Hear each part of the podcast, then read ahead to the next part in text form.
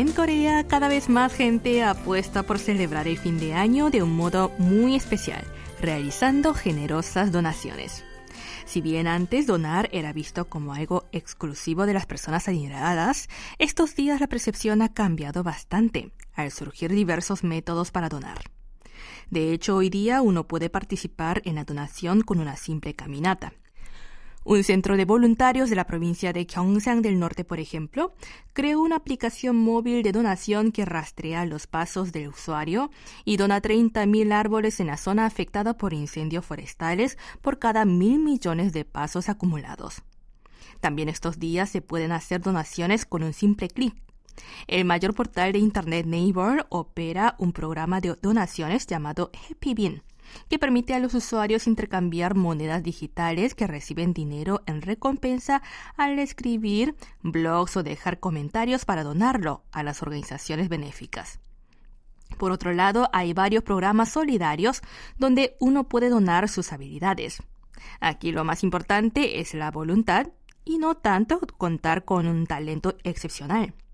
Uno puede ayudar a otros desde cuidando a los niños de las familias vulnerables hasta grabando narraciones de texto para personas con discapacidad auditiva.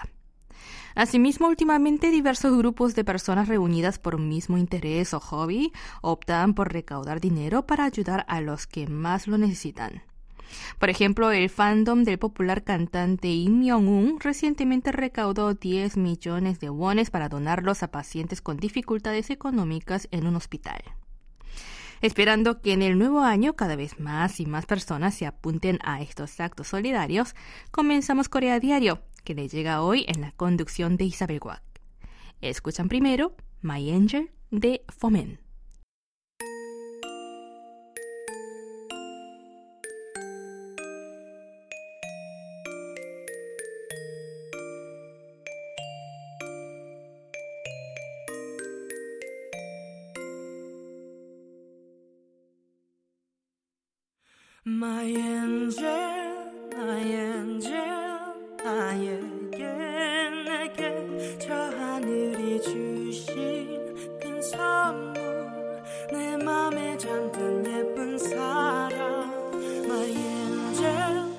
My angel,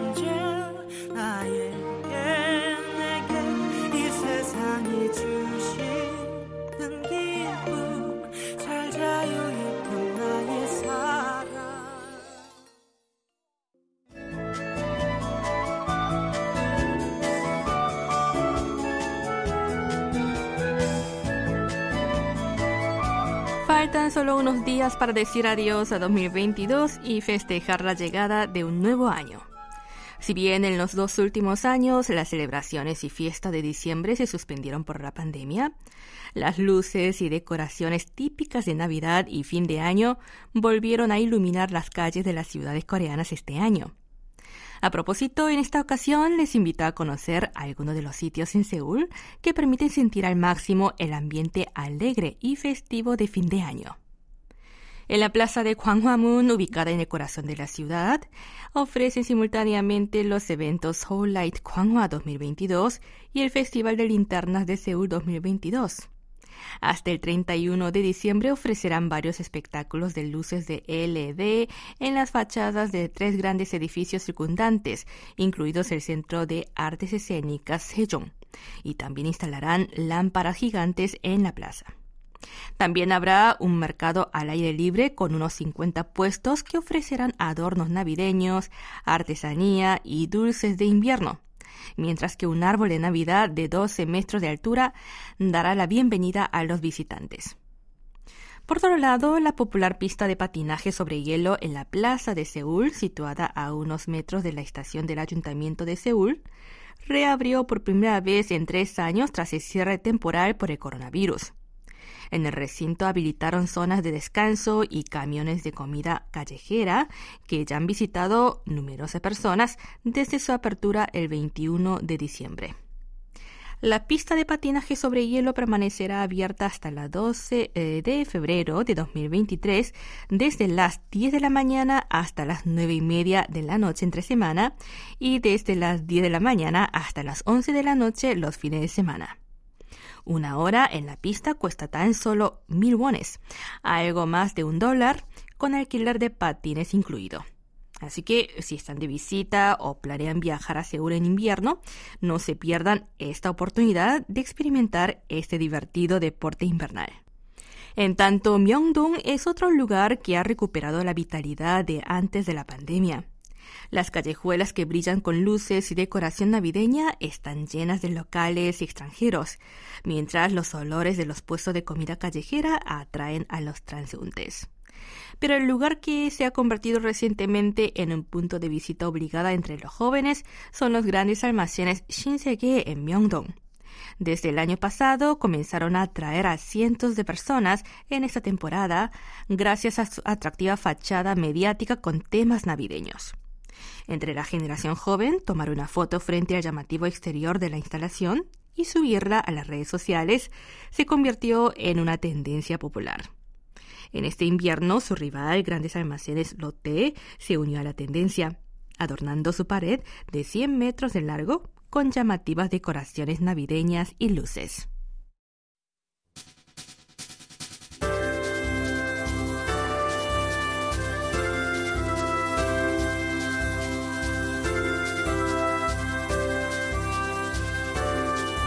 Corea del Sur impulsa una reforma de la ley sobre derechos de publicidad, que reconoce el derecho de propiedad sobre el nombre, el rostro y la voz de las personas. Si la Asamblea Nacional finalmente aprueba la reforma, aquellos que usen el nombre o la foto de una celebridad sin permiso podrán ser demandados y obligados a pagar una gran suma de dinero. El derecho de publicidad ya se reconoce en varios países como Estados Unidos, Alemania, Japón y Francia. Se diferencia del derecho de autor en que otorga valor al nombre, a la voz y a otros elementos que definen a un individuo, y no solo las creaciones intelectuales. Aunque el Código Civil ya protege el derecho de imagen, no se considera como un derecho de propiedad, y por tanto si alguien usa fotos de famosos sin permiso, el juez ordena al acusado a pagar un pequeño monto en compensación por lesiones emocionales. De hecho, en una demanda presentada en 2015 por la famosa actriz Song Hye-kyo contra una firma que vendía accesorios usando su nombre sin autorización, las autoridades judiciales solo exigieron al acusado indemnizar al artista con un millón de wones, unos 785 dólares. Tras incluir el derecho de publicidad en la ley, el titular de ese derecho podrá reclamar una indemnización por daños contra la propiedad derivados del uso no autorizado de su nombre, su rostro o su voz.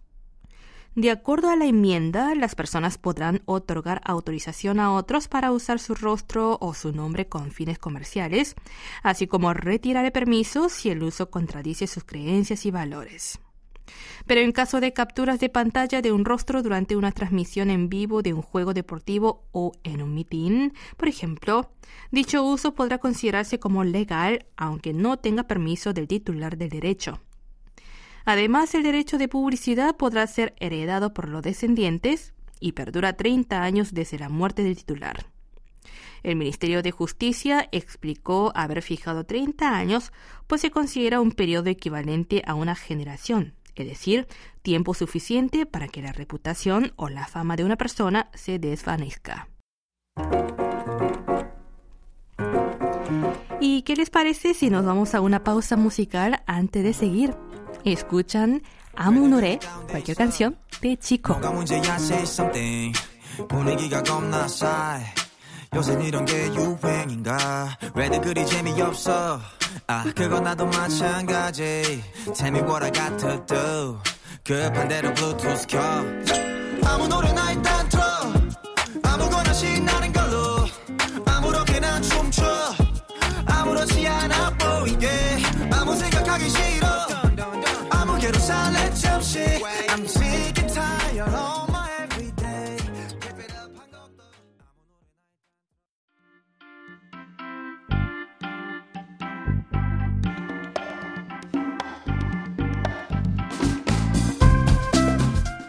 Hola amigos, ¿qué tal? Les saluda Unanam en la última edición de Tour por Seúl.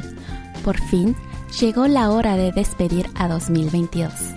Esperando que este haya sido un buen año para todos y que el próximo sea aún mejor, les invito a conocer otro atractivo lugar en Seúl. Es la gran campana Pusingak, donde tradicionalmente se reúne mucha gente para pasar la noche vieja. Comenzamos.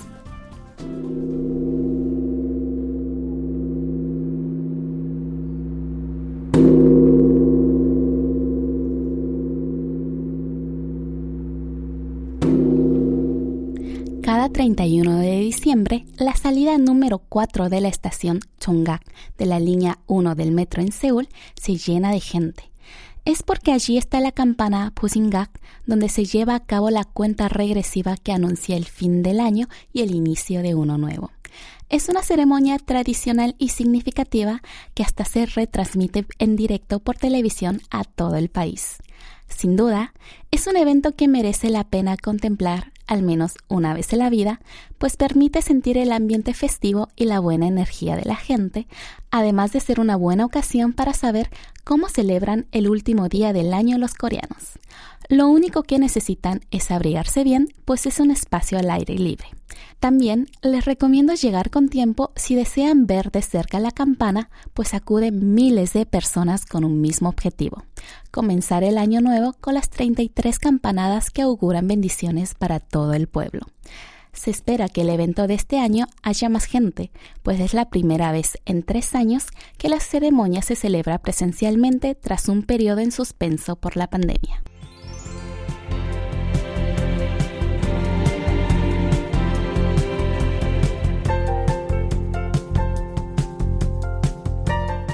Pero, ¿cuándo comenzó esta tradición de las 33 campanadas que hoy día es todo un emblema?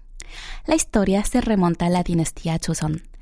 En 1395, el rey Taejo ordenó colocar una gran campana en el actual barrio de Insadong, que entonces era el centro de la capital, para anunciar el comienzo y el fin del día a todos los ciudadanos.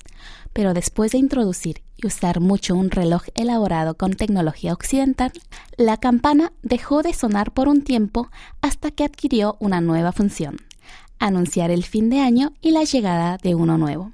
Por su larga historia, la campana Pusingak fue designada como Tesoro Nacional número 2. Con el paso del tiempo, su ubicación cambió varias veces y también fue reconstruida y remodelada tras un incendio hasta que finalmente, en 1985 fue instalada la salida de la estación Chonggak en el corazón de Seúl.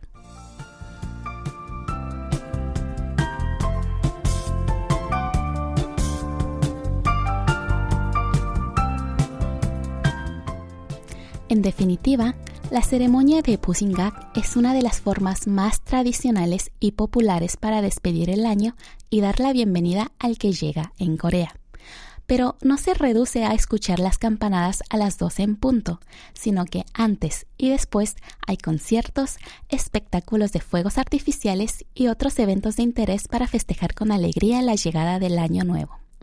Y por si fuera poco, al estar ubicada en el distrito Chunglo, una de las zonas más concurridas de la capital coreana, en sus alrededores hay muchos restaurantes donde disfrutar de comidas de todo tipo y nacionalidad, así como diversos cafés y bares abiertos hasta altas horas de la noche.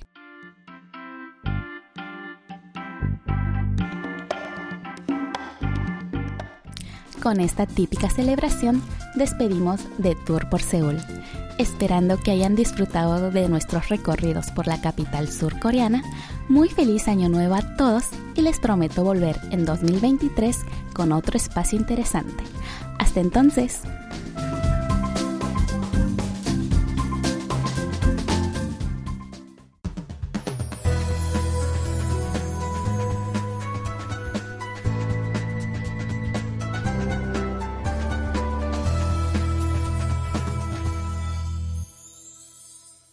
KBS World Radio.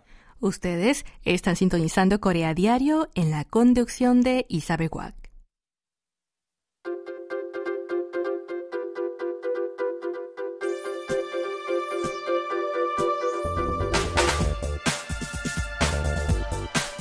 Una de las películas que está en boca de todos estos días es Avatar, El sentido del agua que se mantiene en el primer puesto tanto en la taquilla surcoreana como en la estadounidense en su segunda semana de estreno.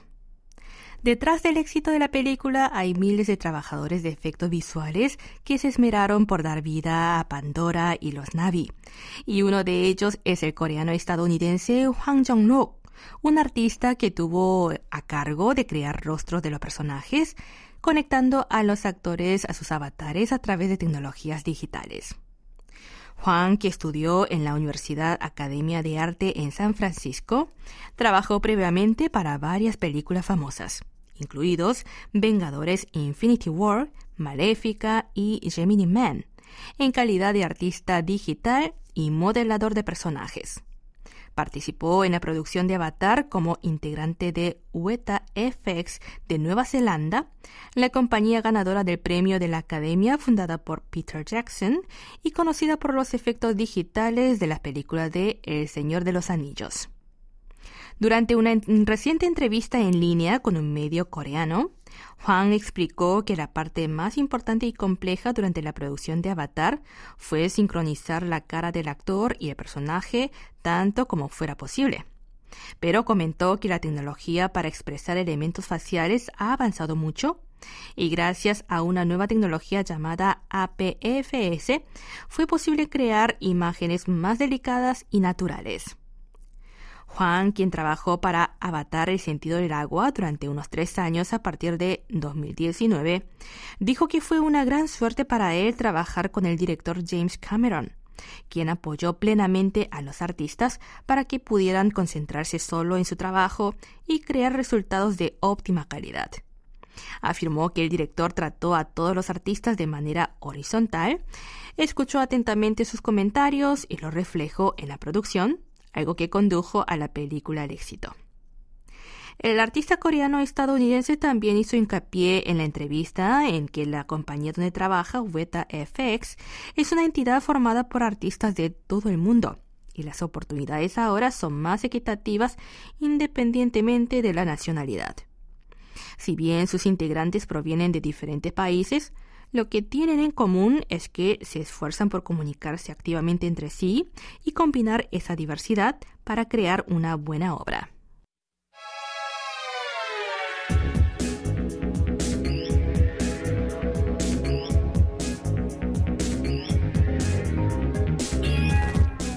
La tormenta invernal que azotó a Estados Unidos desde la semana pasada ha dejado muchos afectados. Pero en medio de la tragedia también han surgido historias de esperanza y calidez humana, como una de unos buenos samaritanos que acogieron en sus hogares a los viajeros varados. Un grupo turístico de Corea del Sur que se dirigía el día 23 a las cataratas de Niágara quedó varado en medio de los fuertes vientos y la nieve que cayó rápidamente al caer en una zanja la furgoneta en la que viajaban en los suburbios de Williamsville. Esa zona está junto a Buffalo, en Nueva York, y resultó gravemente dañada por la última tormenta de invierno.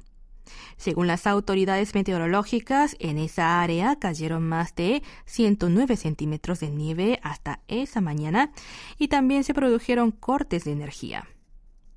Entonces, dos de los turistas coreanos llamaron a la puerta de una casa cercana para pedir palas y sacar su coche de la nieve.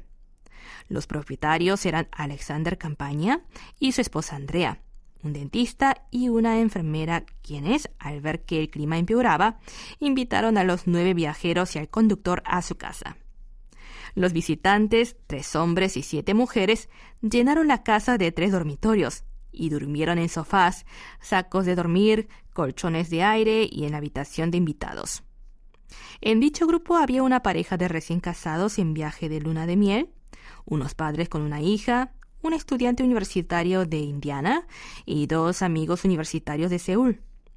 En tanto, tres de ellos hablaban inglés con fluidez.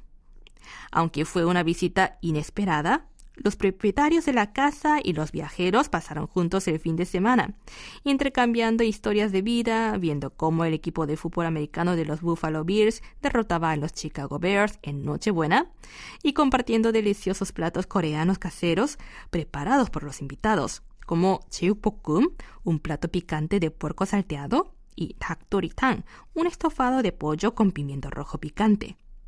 Para sorpresa y deleite de los huéspedes coreanos, Campaña y su esposa eran fanáticos de la cocina coreana y tenían a mano todos los condimentos e ingredientes necesarios. Mirin, salsa de soja, pasta de pimienta coreana, aceite de sésamo y hojuelas de chile.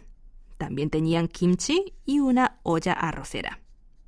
El domingo 25, en el día de la Navidad, la nieve remitió, pero como la furgoneta seguía atascada, otro coche de la agencia vino a recoger a los turistas, quienes regresaron a la ciudad de Nueva York para volver a Corea. Uno de los viajeros, Joseph Che, en viaje de luna de miel, afirmó que su visita a la casa de los Campaña fue como un regalo del destino y describió a los propietarios como las personas más amables que había conocido. En una entrevista con un medio local, Campaña dijo haber disfrutado mucho y que nunca olvidará de la experiencia. Y bien amigos, cerramos esta edición con una canción de EXO. Se titula Milagro de Diciembre. 안녕히 계세요.